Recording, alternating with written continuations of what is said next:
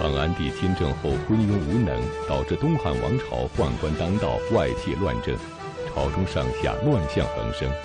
然而，更加令人难以置信的是，汉安帝竟然还废除了他唯一的儿子刘保的太子之位。那么，汉安帝为什么要这么做？他究竟想让谁来做皇位接班人？而废太子刘保又将遭遇怎样的命运呢？请继续关注《东汉》第二十二集《宵小乱政》。咱们讲安帝，那最后能够顺利的亲政，奶妈啊、外戚啊、宦官啊，啊这些一听就不是啥好玩意儿的人，是出了大力气的。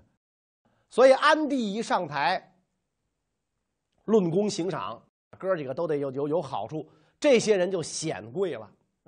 这些人既没有文化修养，又没有这个当官的这个本事啊，没啥涵养啊，就是一帮暴发户，根本就三代培养一个贵族嘛。啊，你想这些人出身是吧？奶妈、宦官这就甭提了，外戚在这个显贵之前啊，女儿嫁入这个皇家之前，也不一定都是大富大贵啊。所以可见着钱了啊，这个黑眼珠子盯着白银子，能瞪出血来。啊，所以一招权在手，便把来令来行，个个把自个儿当成大爷。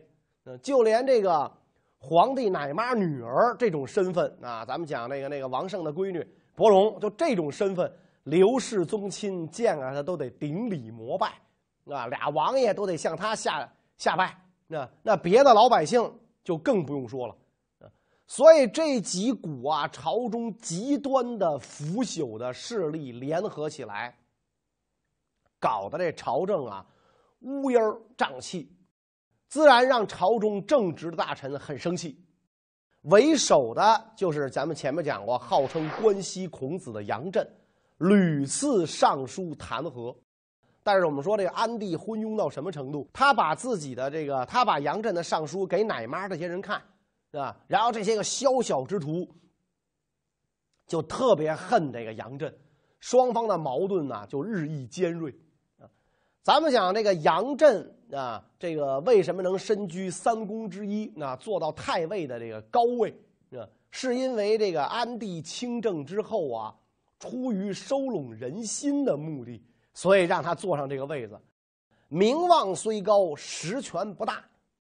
当时啊，这个太尉、司徒、司空这三府已经没有什么实权了，那他已经是这个就是名誉职务了，因为这个皇帝觉得三公对他们掣肘太多，所以怎么办呢？啊，就朝廷的机密要事都由这个尚书台来专门负责，尚书台就是皇帝的内朝，三公就是外朝。那从汉武帝的时候。就开创这种内外朝制度。那皇帝永远是用自己身边的人提防朝臣的啊，身边人不一定都是宦官，啊，当然这是宦官专政的一个重要原因，就是皇帝不相信外臣啊，相信自己身边的人啊，就跟现在领导相信自己的秘书一样。那么三公实际上是这个有名无实了啊，这个这个很好听，地位很高，但是呢，没有实权。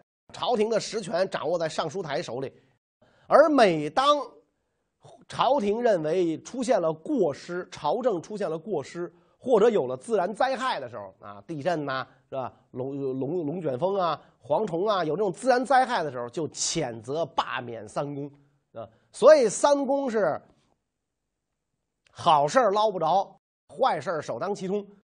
可以讲，杨震这个太尉实际上根本就不是啥好差事啊！这个时候做这官没什么意思。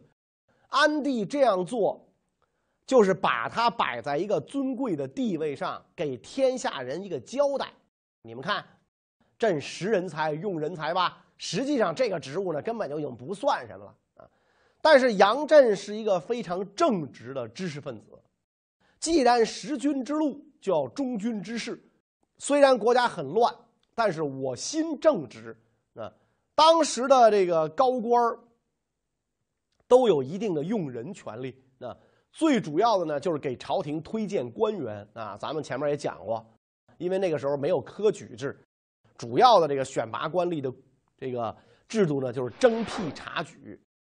所谓的征是皇帝征召，辟就是高官开府选任左属，底下的官员可以向朝廷推举官员。杨震当上个太尉，自然是有这种权利的啊，是有这个用人权的，可以开府选官。那结果有一次呢，安帝的舅父，当时的官居大鸿胪，大鸿胪是九卿之一，主管礼仪的这么一个官员，叫耿宝，就向这个杨震推荐这个。中常侍李润的哥哥让他入朝做官啊。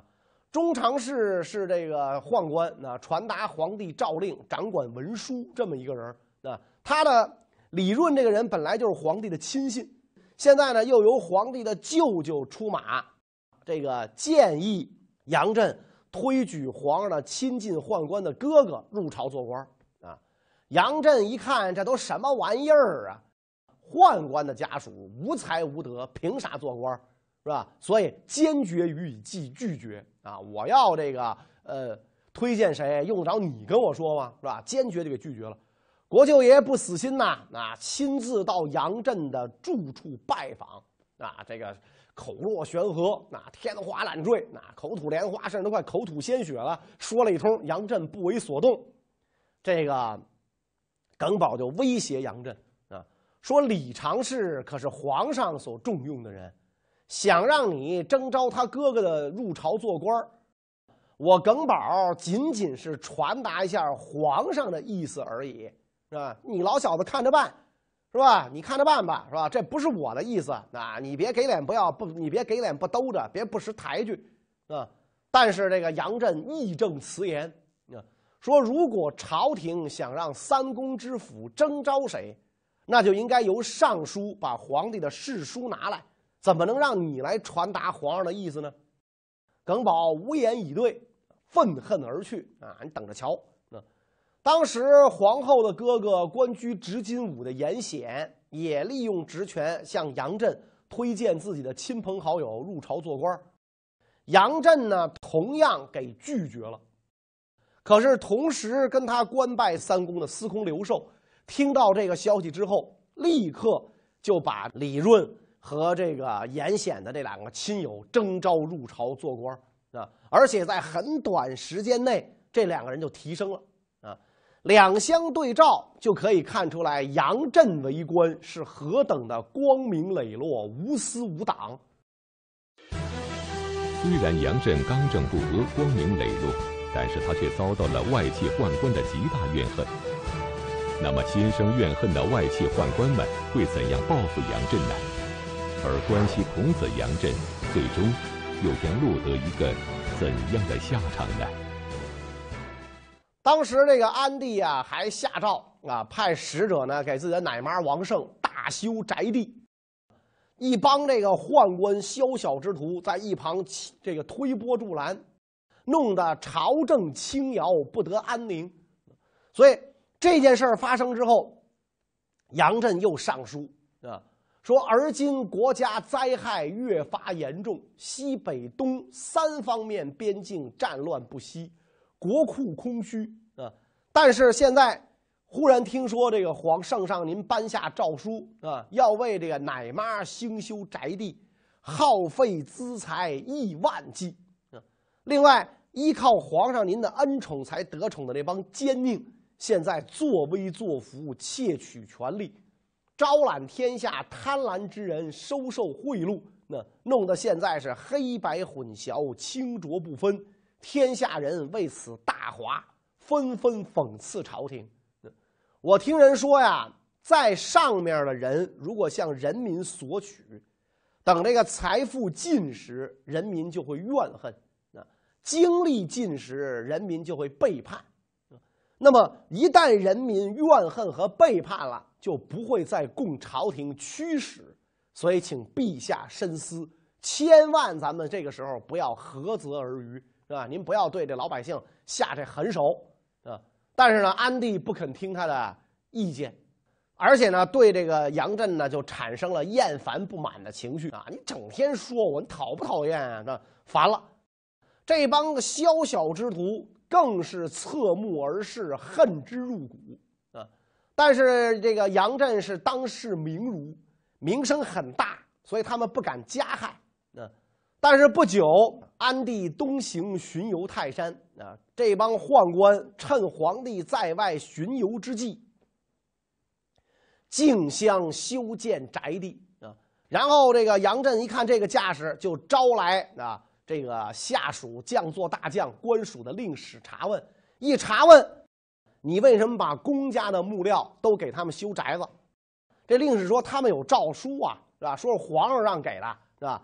把这诏书拿来一对照，假的，伪造，这可不得了啊！假传圣旨是什么罪过，是吧？于是杨震就准备好了奏章，想等安帝巡游回京之后上奏此事。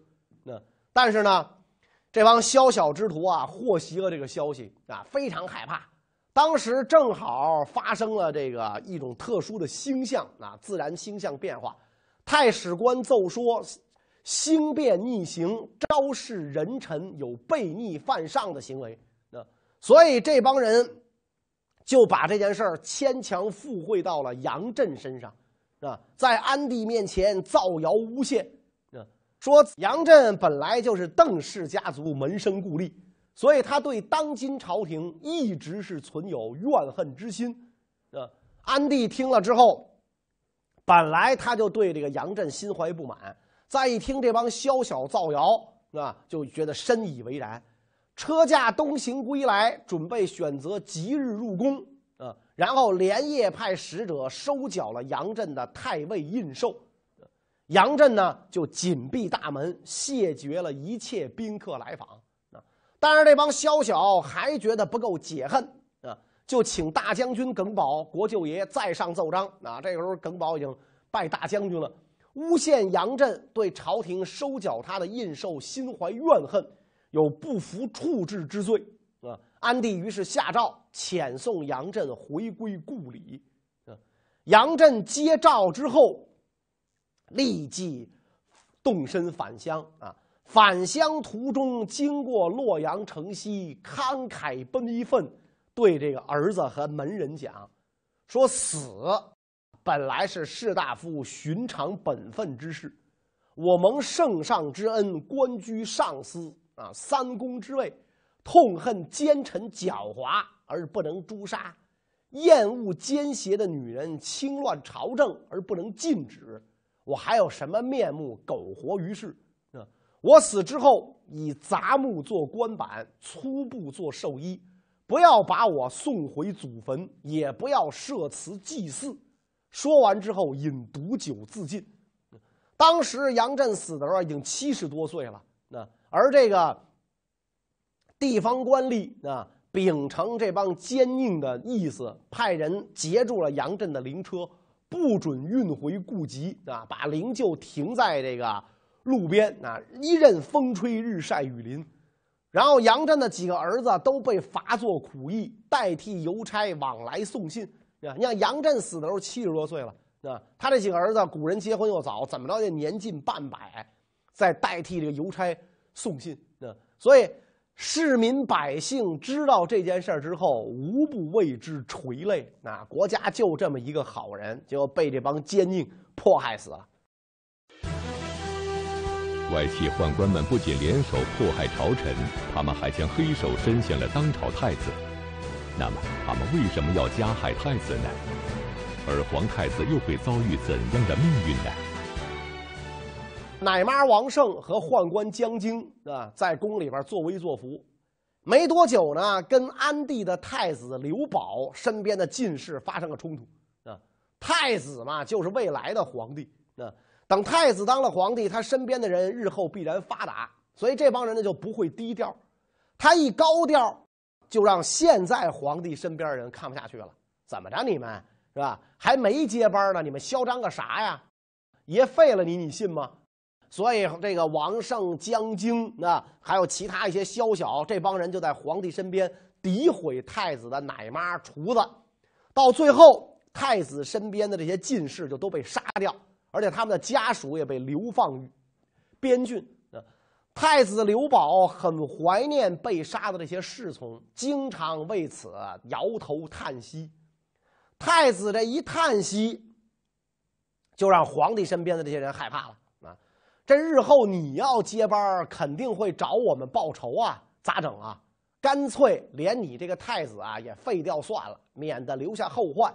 所以这帮人就联系严皇后啊。严皇后曾经害过太子的生母，这太子不是她生的，也怕太子日后登基对自己不利，啊，所以就跟这帮人沆瀣一气，凭空妄造证据，罗织罪名，诬陷太子和太子的属官。安帝昏庸啊啊！一看这个自己的宠臣和皇后都说太子不好，就召集三公九卿啊，讨论要废太子。群臣一看皇上听了身边人的话要废太子，都非常反对，甚至有人举啊列举汉武帝听信江充的话而害死太子刘据的事儿啊，就说不能这么干，亲者痛，仇者快啊。但是这个安帝是一糊涂蛋，他这个不听，掌权的耿宝这些人呢秉承旨意，一致认为应该废黜。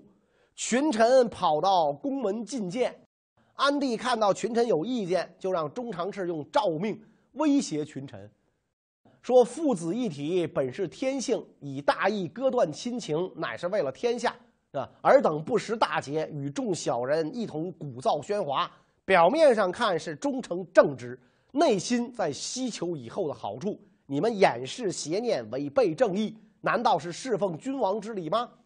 朝廷广开言路，所以姑且全部宽恕。倘若执迷不悟，就要显示天法威严。群臣一看，完了啊！事到话都说到这份上了，是吧？皇上主意已定，不可挽回了。大家只好散去啊。所以太子就被废为济阴王。这个安帝呀，真是脑袋短路了，也不知道他咋想的啊。你废了太子，谁来接班啊？他就这一个儿子，刘保是皇上的独子，就这么一个儿子，你把他废了，将来的江山你传给谁呀？那所以说安帝糊涂之极嘛。结果废了太子没多久啊，安帝出宫巡视，刚走到宛城就得了病，一命呜呼，就死在出行的车上了。汉安帝驾崩，唯一的儿子刘保又被废除，那么天子之位究竟由谁来继承？而东汉王朝的实权又会落入谁的手中呢？皇上死了，太子又被废了，这就得考虑谁接班了。严皇后非常着急，所以皇后和他的兄弟严显、宦官江京、樊丰这些人在一起密谋。说如今皇上死在道上，他的亲生儿子继阴王留在京都洛阳。消息一旦传出，如果公卿大臣集会拥立继阴王继承帝位，就会给我们带来大祸。得想个招这帮人聚在一块儿，想了一招啊，不如学当年秦始皇死后的故事，密不发丧啊，谎称皇上病重。尸首台上卧车，所过之处贡献饮食，问候起居，和往常一样。车队急行四天，狂奔回洛阳皇宫，才发丧。尊皇后为皇太后，由太后临朝主政，任命太后的这个哥哥严显为车骑将军，仪同三司。啊，朝里边有了真正管事儿的人了，但是得缺个名义上的皇帝啊，你得选个人儿。严太后呢，为了长期把持朝政，想选一个年幼的皇帝，所以所以呢，和这个哥哥严显宫中定策，迎立北乡侯继位。啊，北乡侯也是个小奶娃子，小屁孩刚几岁啊。而前太子继阴王现在已经被废黜，那反而不允许上殿，在这个皇帝的这个棺椁前哀悼父亲，只能自己悲痛嚎哭，饮食不进。宫廷内外文武百官知道这件事儿，无不为之哀伤。因为这个刘保继继阴王刘保是安帝唯一的儿子，结果现在可倒好，闹了这么个下场啊！严皇后变成了严太后，那么严家的地位啊就要上升。安帝亲政以后，虽然这个严家得以显贵啊，但是当时呢。真正掌权的是耿家的外戚和宦官们，严家呀，并没有尽力权力中枢，啊，并没有进入权力中枢。这个严太后主政了之后，严家的外戚就弹劾这个，呃，耿家，那和皇上身边的这些个宦官，包括奶妈王胜母女，很快，这些昔日的盟友，通通就被严家给扫除了。啊，严家兄弟掌握了权力中枢，任意作威作福。虽然严氏外戚通过拥立小皇帝掌握了朝中大权，但是没过多久，废太子刘保登基称帝，严氏一家瞬间就丧失了到手的权力。那么刘保究竟是如何夺回原本就属于他的地位的？严氏外戚又会落得怎样的下场呢？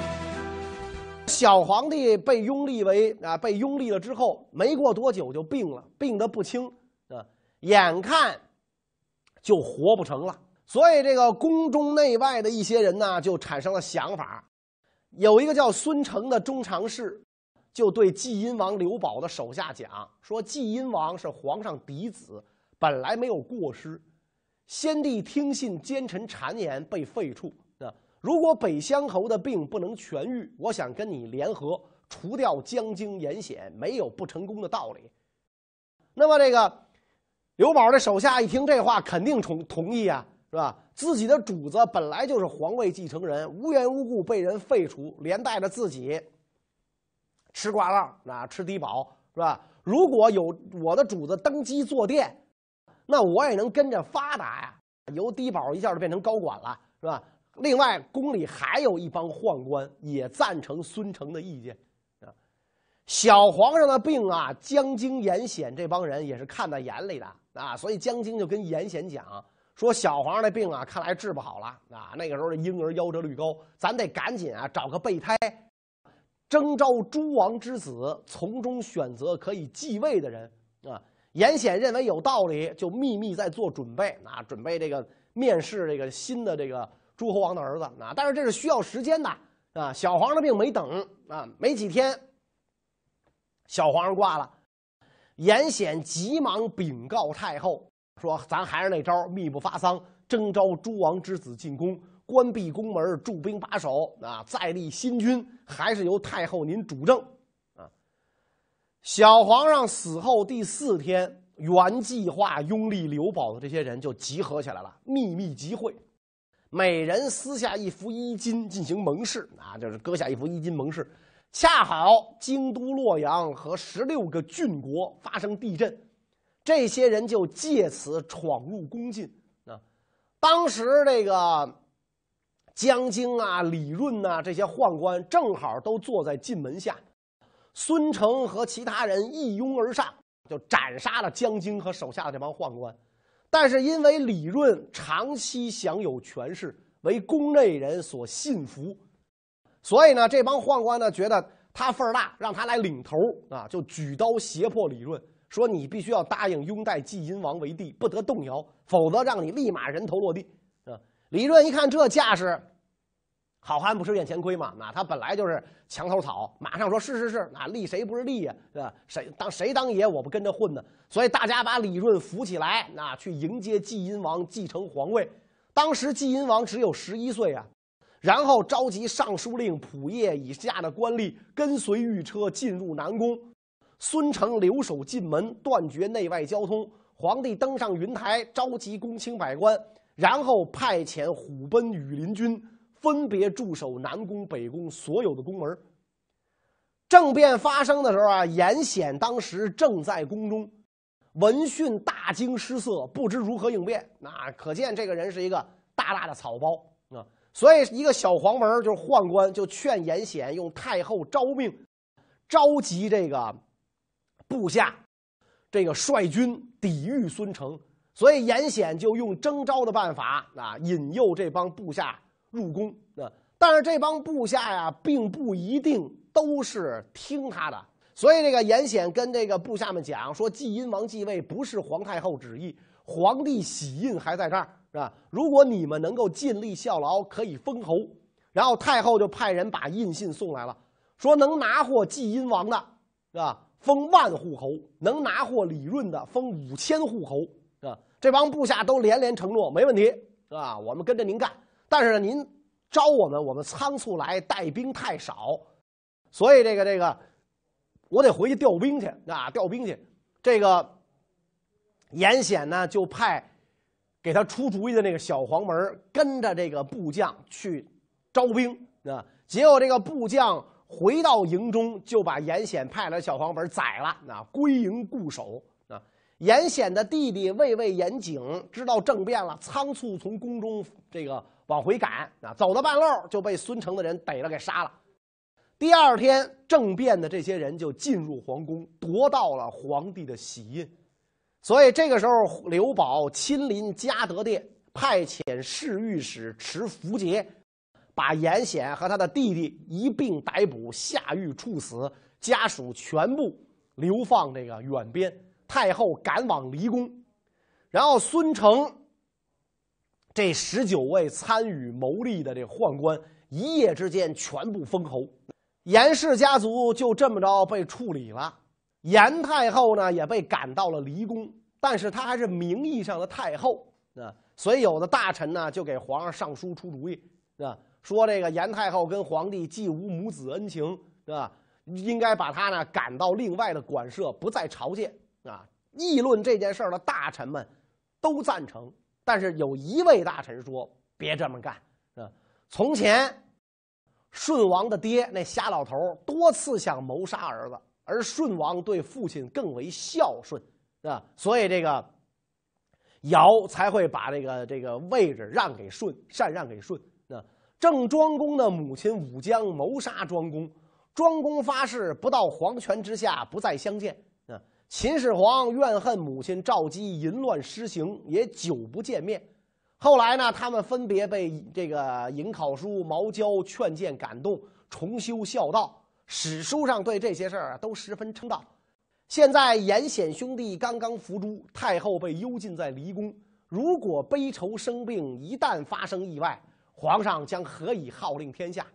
如果采纳了这种意见，后世会把过错呀都怪罪到您身上，应当密奏朝廷，请求皇帝供养太后。跟过去一样，率文武百官朝见，上顺天心，下抚人望，啊！别看这个小皇帝刘保小啊，但是呢，听了之后深以为然，太后才得以保全他的身份。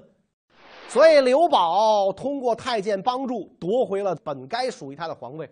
刘保就是汉顺帝，这一年改年号为永建，然后按照礼节去朝见了。严太后，太后就心就定下来了，只不过没几天，这太后就死了。那那太后怎么死的呢？那我不说你也知道，那大家猜去吧。史书没有记载，所以就这样，安帝死了之后，顺帝费了一番周折，依靠宦官之力登上皇位。